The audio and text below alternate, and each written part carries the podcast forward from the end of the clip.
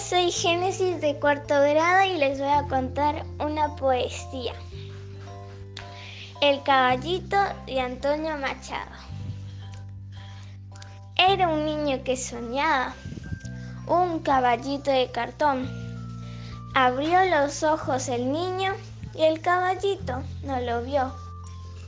Con un caballito blanco, el niño volvió a soñar y por la crin lo cogía no te escaparás. Apenas lo había cogido. El niño se despertó. Tenía el puño cerrado. El caballito voló.